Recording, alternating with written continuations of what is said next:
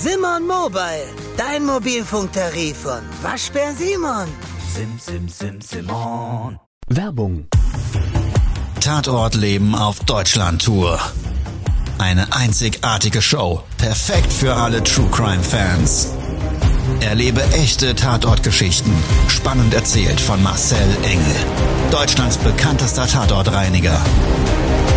Erfahre, was Marcel von den Toten lernen konnte, bei über 15.000 Tatorten. Tatort Leben live, auch in deiner Nähe. Jetzt Tickets sichern.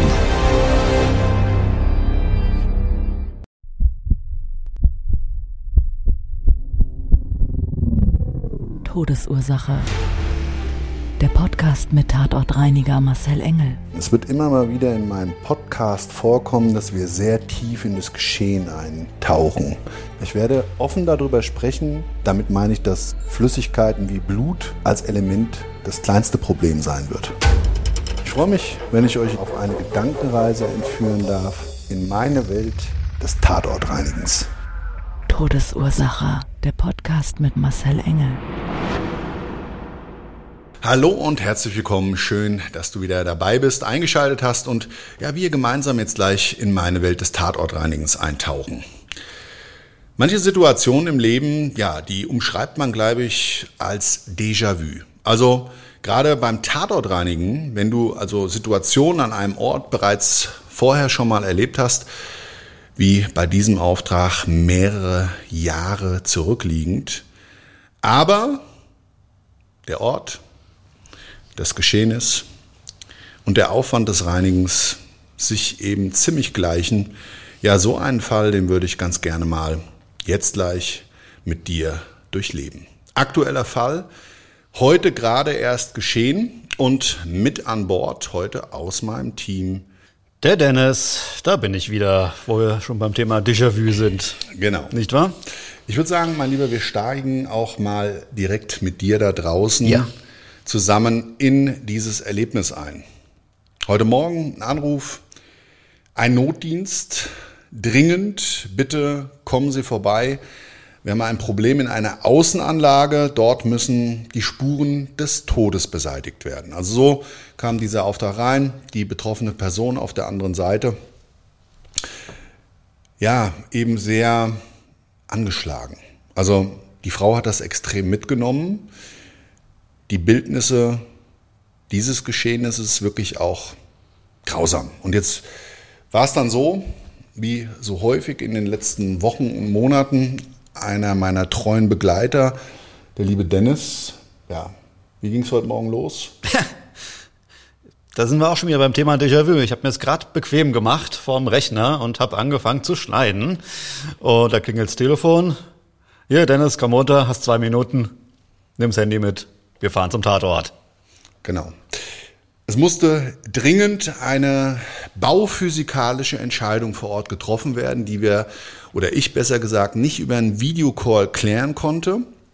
Und dementsprechend habe ich mich entschieden, dorthin zu fahren und gegebenenfalls auch mit der Community vielleicht mal live zu gehen und vor allen Dingen diesen sehr besonderen Fall auch nochmal für unsere Academy, also für die Tatortreiniger-Ausbildung als Grundlage filmerisch aufzunehmen. Und deshalb solltest du Ja. mit. Genau. So, ich habe dir auf dem Weg dorthin, wir haben hier heute in Frankfurt schönstes Wetter, Ja. strahlender Sonnenschein, rund 18 Grad, ne? T-Shirt-Wetter. Naja, also ich habe ein bisschen gefroren. Ja, kommen wir aber Es gleich ist kein T-Shirt-Wetter. ja einen, es hat ja einen bauphysikalischen Umstand Stimmt, gehabt. Und stimmt. da komme ich gleich Ja. nochmal dazu. Das stimmt, da oben war es schon krass, weil man kann es vielleicht jetzt schon erzählen. Es war an diesem Reinigungsort extrem windig. Mhm. Ja, das ist also so ein Schneisenbereich. Der dient auch in Frankfurt als Frischluftzufuhr. Das ist also Stimmt, der ja. so eine Luftschneise. Ja. Mhm. Und da ist es immer windig.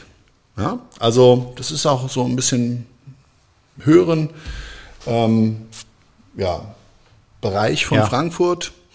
Und das war schon mal ein ganz besonderer Umstand. Warum?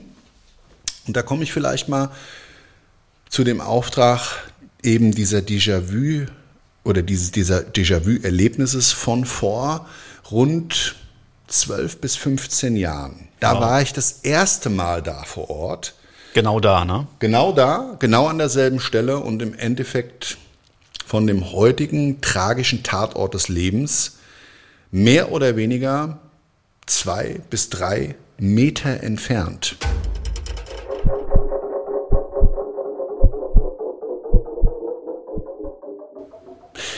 Und vielleicht muss man mal so ein bisschen die Örtlichkeit umschreiben, ohne genau zu nennen, wo das jetzt genau stattgefunden hat. Das möchten wir nicht. Und wir wissen auch nicht über den aktuellen Fall die tatsächlichen Hintergründe.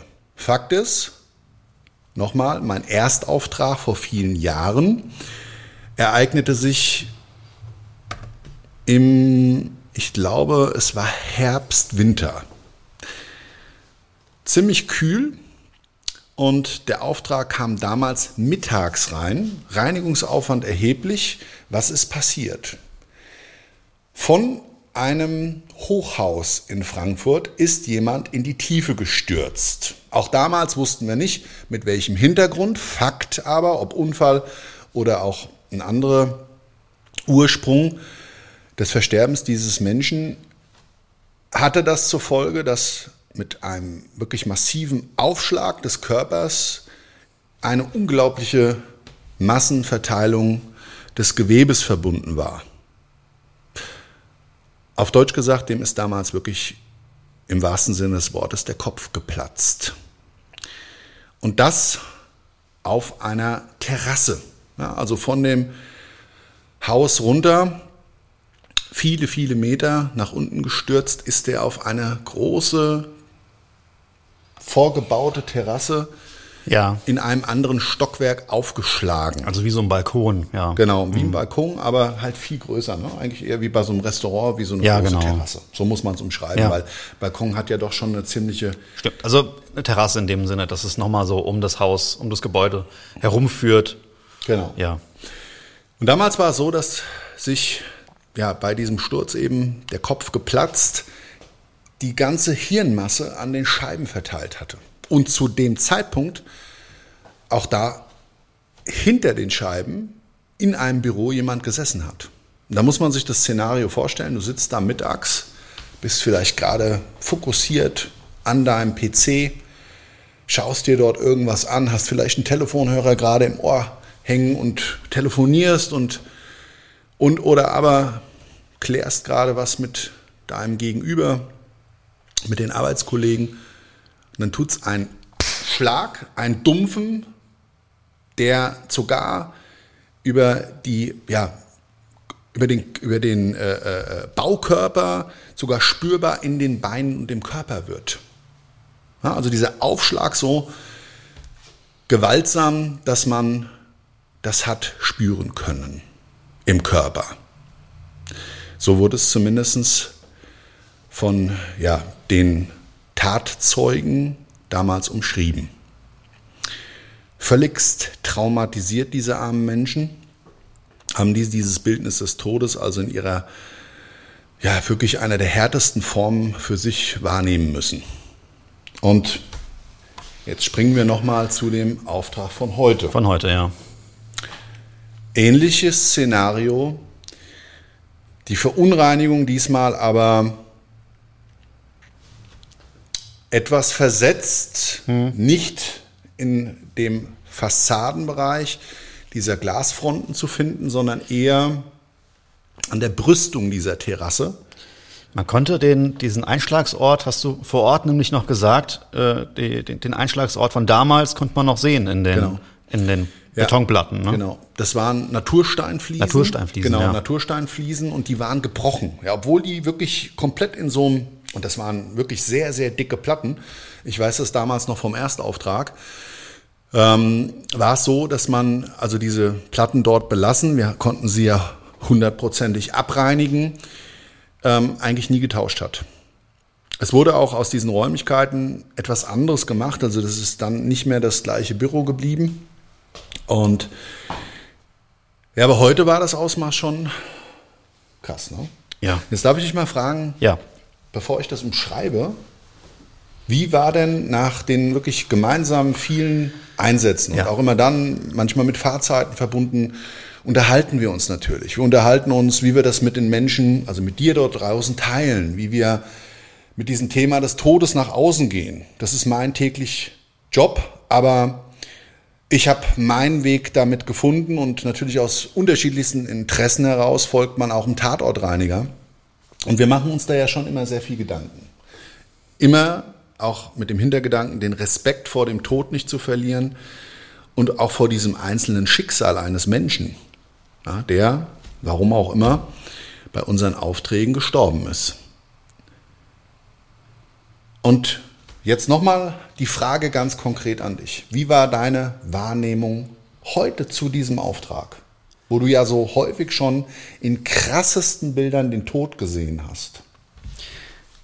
Also als ich da rausgetreten bin auf die Terrasse, war mein erster Gedanke, das ist der krasseste Tatort, auf dem ich bis jetzt war in den vergangenen drei Jahren. Okay, und warum war die Wahrnehmung so? Weil ich hätte das nie gedacht. Du hast Ja. mir das ja schon im Vorfeld erzählt. Man Ja. muss das vielleicht mal auflösen. Die Frage habe ich jetzt ganz bewusst gestellt. Weil mich jetzt echt mal, ich weiß es nämlich noch nicht die Antwort, interessieren würde, warum seine Wahrnehmung ausgerechnet bei diesem Auftrag, den ich persönlich in der Kategorisierung bei ja, bereits zusammen ähm, erlebten Tatortgeschehenen eben so nicht eingestuft hätte. Ja. Aber warum war Also ich war, ich war schon auf, auf Tatorten, wo Faulleichen waren, wo ein, eine tierische Geruchsbelastung war, wo überall Biomasse war. Ich war in Messi-Wohnung. Und äh, neulich waren wir ja auf einem ähm, Suizidversuch, wo wirklich richtig viel Blut in der ganzen Wohnung verteilt war. Aber was mich diesmal so beeindruckt hat, war einfach mh, zum einen dieses, dieses Bild, diese Geschichte, die sich da dargeboten hat. Man konnte alles mit einem Blick rekonstruieren, wie das, wie das passiert sein muss. Und einfach diese, diese schiere Gewalt, die da in, in Bruchteilen von Sekunden passiert sein muss. Und ähm, ja, ich will das nicht vorweggreifen, aber da war ja auch waren ja auch äh, Teile vom Gehirn, Du kannst, Gehirngewebe. du kannst das ruhig frei erzählen. Ähm, ähm, Da waren ähm, äh, Bruchteile vom, vom Schädel und ähm, ja, halt auch diese, diese Gewalt, mit der der Körper da wirklich auf diesen Steinboden und auf diese Brüstung eingeschlagen sein muss. Und wenn du dann an dem Hochhaus nach oben blickst und dich dann in diese Person hereinversetzt, was, was muss da abgelaufen sein? Es sind ja, gibt ja tausend Geschichten, die dahinter stehen können. Und ja, was und warum auch immer da Ja. jemand gestorben ist. Ne? Ja. Mhm. Okay.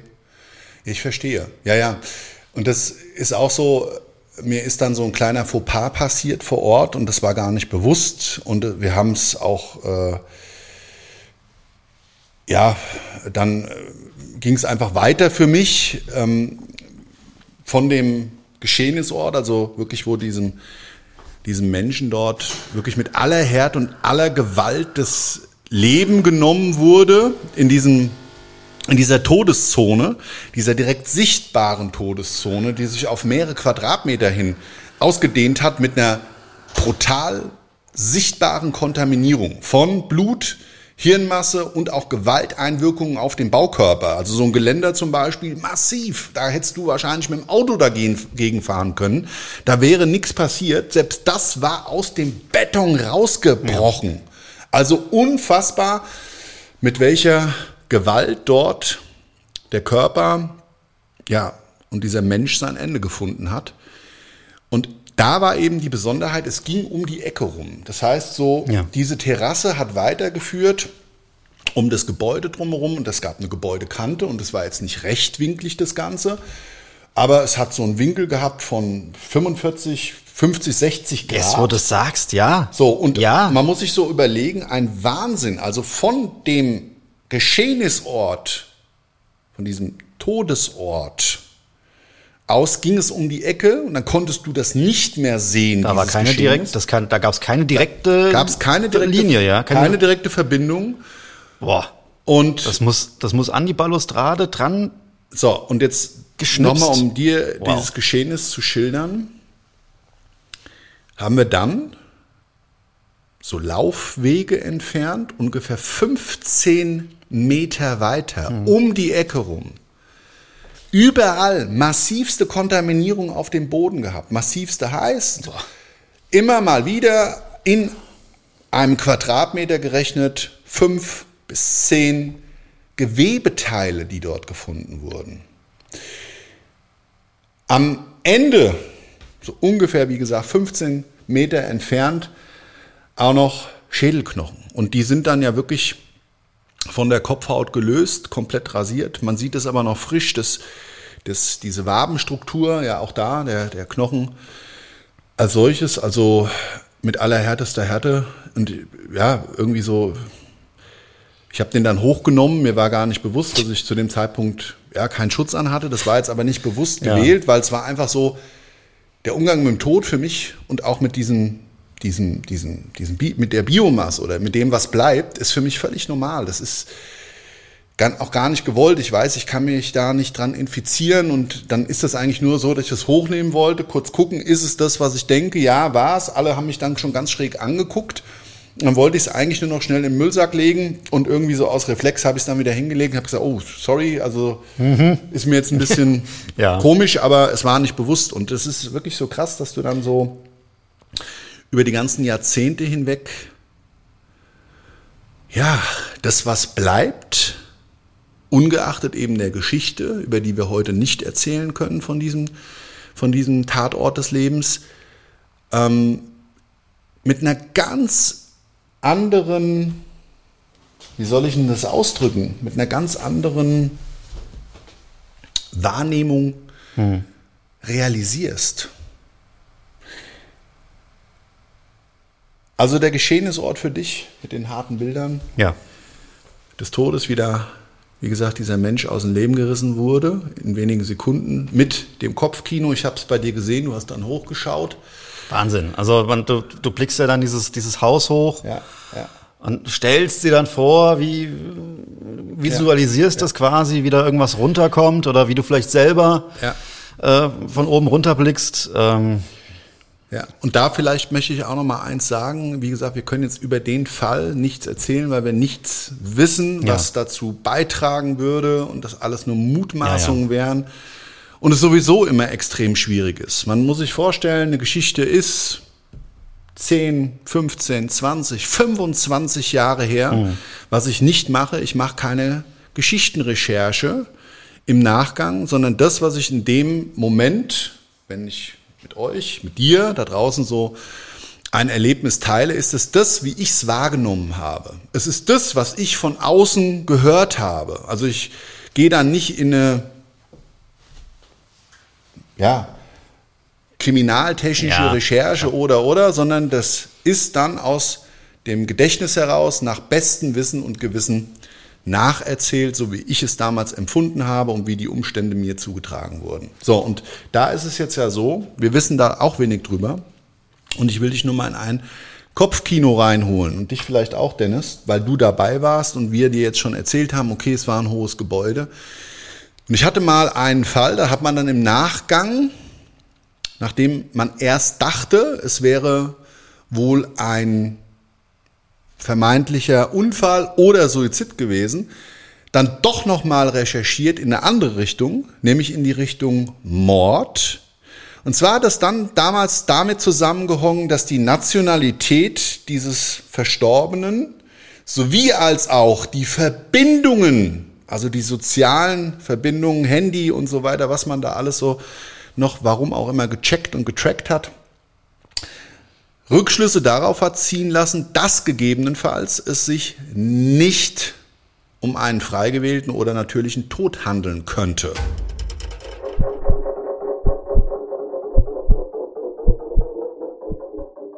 Wie das ausgegangen ist, weiß ich nicht. Ja, aber jetzt stell dir mal vor, da ist jemand, und das kennen wir ja eigentlich auch dann nur aus Filmen, ja. da ist jemand im 30. Stockwerk, der Streit mit wem auch immer, ein Killer, der dann vorbeikommt, das ist jetzt gar nicht mal aus dem Streit und einem Affekt heraus geschieht, sondern wirklich ganz klare beauftragter oder Ja. geplanter Mord dann dazu führt, dass jemand in dem Bereich gezogen, gezerrt, gezwungen wird, wo dann überhaupt erst ein Absturz, zum Beispiel, ich sage jetzt mal aus dem äh, Apartment rausgezerrt, auf die Dacheinheit dieses Daches gezogen, die Tür dort vor, vorbereitet aufgebrochen und dann da runtergeschmissen wird. Ich meine, gut, könnte man jetzt sagen, riesiger Aufwand, lass deine Fantasie, Fantasie mal nicht durchgehen, aber aus den ganzen Jahren heraus weiß ich eben, dass gewisse Ermittlungen ja auch zu gewissen Ergebnissen geführt haben. Und wir die nicht immer alle mitbekommen, wir vielleicht im Nachgang doch nochmal das ein oder andere ein bisschen, vielleicht sogar mehr wissen, aber das gibt's ja anscheinend alles. Kennen wir ja auch zum Beispiel aus den Giftmorden in England und so weiter und so weiter, wo dann genau da die Ermittlungen, und gehen wir jetzt einfach mal davon aus, dass das auch nicht wieder nur Propaganda ist gegen irgendjemanden oder gegen irgendetwas, sondern schon vielleicht auch den Tatsachen entspricht. Und wenn du jetzt dir Oh vorstellst, Gott. das wäre ein solcher Fall, Ja, dann ist es noch mal krasser, oder? dann. Ja. Dann wird's ganz krass, oder? Wenn man Dann sich so vorstellt, krass. da ist jemand aus dem Fenster geworfen worden. Ja, ja, ja, Ja. auf jeden Fall. Ja, da habe ich jetzt gar nicht so drüber nachgedacht, aber Ja. klar. Kommen wir noch mal kurz zu dem Fall zurück Ja. von heute und springen mal wieder in das Hier und Jetzt. Es war dann so, ich habe dann, wie gesagt, bauphysikalisch unser Team unterstützt. Es gab dort ein paar Besonderheiten, um den Aufwand möglichst gering zu halten, weil man sich gar nicht vorstellen kann. Der Todesort war im zweiten Stockwerk und wie wir unten angekommen sind, haben wir bereits unten, und zwar 20 Meter entfernt, Gewebe auf dem Gehweg gefunden. Und ja, ja, ja, ja. Also da, wo wir geparkt haben, haben wir den Kollegen schon zugewunken. Genau. Oben. ja 20 Meter entfernt. Ja, aber unten auf dieser kleinen Steintreppe. So. Ja. Und dann vor allen Dingen an die ganze Fassade. Gespritzt ist Biomasse in Form von Blut, Hirn und so weiter. Unfassbar. Also das sah wirklich aus wie so ein Streuselkuchen. Das ist schon krass gewesen, ne? Ja. Dann haben wir ja gestartet, wie gesagt, mit einem speziellen Enzymreiniger, haben wir dann gemeinsam dort losgelegt, haben uns dann aufgeteilt. Ich wollte es erstmal so ein bisschen unterstützen, den Jungs auch einfach nochmal fachlich da ein bisschen zur Seite stehend. Entsteht dann beim Reinigen, wenn du da handmechanisch mit dem Wurzelbürstchen, also wir haben natürlich spezielle Bürsten, ähm, anfängst auf die Oberfläche einzuwirken, entsteht auch immer so ein leichtes Aerosol. Das poppt dann hoch und es stinkt. Es riecht einfach so nach frischem Fleisch. Da habe ich dich dann eben gerade gefragt, hast du es auch gerochen? Also Geruch war diesmal, finde ich, für mich gar kein Thema. Also ich habe da das Reinigungsmittel gerochen. War ja im Freien. Ja. Äh, nee, aber ich, ich war halt auch nicht so nah dran. Ja, und, und man muss dazu sagen, es war, wie gesagt, da oben extrem windig. ja. Und das mag dazu beigetragen haben, weil ich kann dir an der Stelle nur sagen, ich bin ja nicht geruchsempfindlich. Nee. Es war so typisch, gerade mit dem Enzymreiniger, du musst das mit einer handwarmen äh, Wasserlösung eben dann ansetzen, das Ganze. Und da war es wirklich so, das ist wirklich olfaktorisch sofort richtig hochgekocht. Also das kann man wirklich nicht anders umschreiben. Du hast sofort in der gesamten Umgebung, der Reinigungsumgebung, unmittelbar, also an und während dem Reinigungsprozess diesen fleischigen Geruch. Was, was, was verstehst du denn unter fleischigem Geruch? Was riecht dir noch fleischig? Ja, also das ist jetzt natürlich schwierig zum Raclette. Umschreiben, also weil es geht ja normal kein normaler Mensch hin, außer jetzt mal jemand, der kocht und schnuppert am Fleisch. Also klar macht man das, was weiß ich, man kauft das Filet und es bleibt dann vielleicht Okay, ein paar Tage ja. liegen, dann machst du vielleicht aber nochmal einen sowas, Schmier- ja. und Schnuppertest. Und genauso riecht's dann Ah, ja. aber auch. Nur eben wie frische, frisches Fleisch. Und das ist schon krass, ne? weil Mhm, Ja. dann, wenn wir eben so jetzt darüber reden, dann wird einem erstmal wieder bewusst, diese Reinigung hat halt eben alles das von einem Menschen beinhaltet, der wenige Stunden zuvor noch gelebt hat. Und da wird es dann eben im Vergleich zu V-Leichenfunden und auch zu Unfällen, wo vielleicht Menschen überleben und so weiter, dann auch nochmal merkwürdig. Also es fühlt sich komisch an und ist auch so gesamteinheitlich dann in einer anderen Bewusstheit. Was mich auch gewundert hat, was ich dich vor Ort noch gefragt habe, aber vielleicht wollen wir das mit dem Publikum auch schnell teilen. Ähm, da war gar nicht so viel Blut.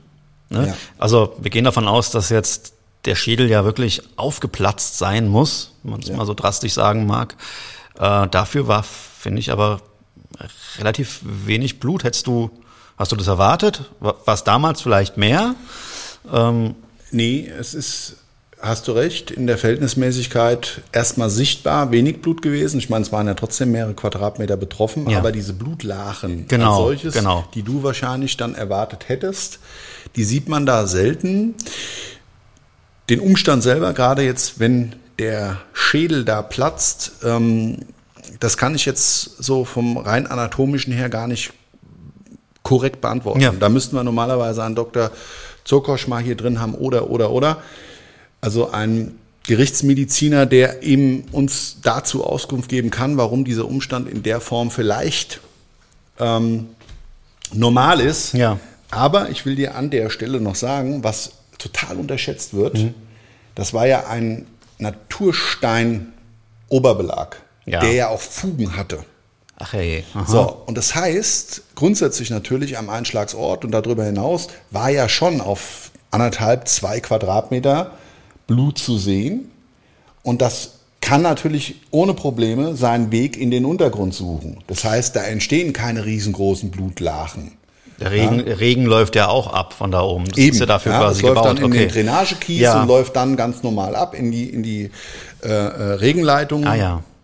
Und da muss man sagen, ähm, das ist mit Sicherheit da auch schon so gewesen. Mhm. Aber du hast recht, im Grundsatz ist es immer mal wieder auch zu, zu oder man sieht das. Äh, wie gesagt, mag viele Ur Ursprünge haben. Bei anderen Verletzungen, die vielleicht nicht direkt zum Tod führen, ich weiß nicht, das Herz hört ja auch sofort auf zu schlagen, da hm. pumpt ja nichts weiter. Ja? Und wenn der Blutkreislauf unterbrochen ist, dann kann ja nur noch das rauslaufen, ah. was, ja, und klar, das läuft und läuft und läuft. Und ich meine, ich habe jetzt schon da auch viel gesehen. Aber wie gesagt, da müssten wir vielleicht mal einen Gerichtsmediziner hier in den Podcast holen, um da mal für Klarheit zu äh, sorgen. Ja, ansonsten ein Déjà-vu. Damals war es schon krass, diesen Auftrag gereinigt zu haben. Ich war im Nachgang noch bei zwei anderen Aufträgen an dem gleichen Einsatzort, aber der Reinigungsort war nicht derselbe. Trotz alledem bleibt eins, es hat mich damals extrem getriggert und tut es heute auch. Es bringt mir ein Stück weit die Demut und die Endlichkeit des Lebens mal wieder in allerhärtester Härte, dieses Bildnis des Todes und hält mir das vor Augen. Ja, und ich werde mit Sicherheit das Wochenende für mich vieles, was mich bewegt, nicht nur überdenken, sondern dann auch mal wieder aktiver noch angehen. Hm. Ich weiß nicht, was bleibt bei dir bei so einem Tatort? Jetzt musst du ja nicht in aller Sinnhaftigkeit was fürs Leben mitnehmen, aber was bleibt für dich nach so einem Einsatz? Also es ist jetzt nicht spurlos an mir vorübergegangen, aber ich glaube, ich muss einfach noch ein bisschen, muss es noch ein bisschen sacken lassen. Ja. Eins ist sicher, der Tod stellt zumindest in meinem Glauben unser Ende dar. Auch wenn von uns vielleicht was energetisch bleibt in den Herzen der Menschen, die uns lieben und vielleicht, wie auch immer, man diese Energie dann irgendwohin entlässt. Der Gedanke finde ich zumindest ganz schön. Fakt ist eins. Wir haben nur das Hier und Jetzt und dementsprechend ist mein Schlusswort für heute auch, wirklich lasst uns gemeinsam wenn du dann diesen Podcast gehört hast, vielleicht in Andacht an dieses Opfer, wie auch immer dieser Tod da zustande gekommen ist, und eben diese Podcast-Folge nutzen, dass wir uns daran erinnern, dass das Hier und Jetzt zählt, nicht das, was in der Vergangenheit ist und nicht das, was in der Zukunft liegt. In dem Sinne wünsche ich dir ein wunder, wunderschönes Wochenende, einen wunderschönen Anfang und Start in die nächste. Wir hören uns mit Sicherheit das ein oder andere Mal auf meinen Social Media Kanälen. Ja, ich sage ciao, ciao, bis zum nächsten Mal. Und du, mein lieber Dennis, hast wie immer das Schlusswort. Das Schlusswort. Ähm, darf ich mein Schlusswort für ein bisschen Werbung nutzen? Nächste Woche sind wir in äh, Mannheim und Stuttgart unterwegs mit unserer Tour. Ein paar Tickets gibt's noch. Äh, aus der Vergangenheit, aus der Erfahrung können wir sagen, eigentlich waren wir immer mehr oder weniger ausverkauft. Ja. Ähm, also, wenn ihr kommen wollt, wir würden uns sehr freuen. Und äh, ja, schlag zu. Eventim. Ja. Ist was Besonderes, ne? Auch Auf jeden Fall. Erlebniswelt des Tatortreinigens. Wir tauchen ganz tief ein in diese Welt. Ist auch immer, ja, ist auch immer wieder was anderes, ne? Vor allem jede Show ist so ein bisschen. Also ich freue mich drauf. Ich mich auch, riesig.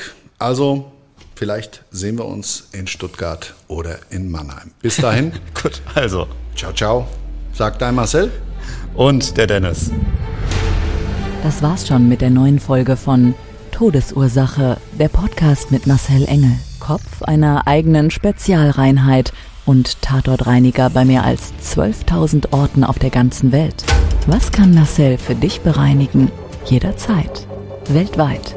Melde dich oder klick dich einfach mal durch auf marcelengel.com. Empathisch, tiefgründig, ehrlich. Todesursache lässt dich garantiert nicht kalt. Seid dabei. Ich freue mich. Abonniere die Staffel und du kommst für keine Folge zu spät.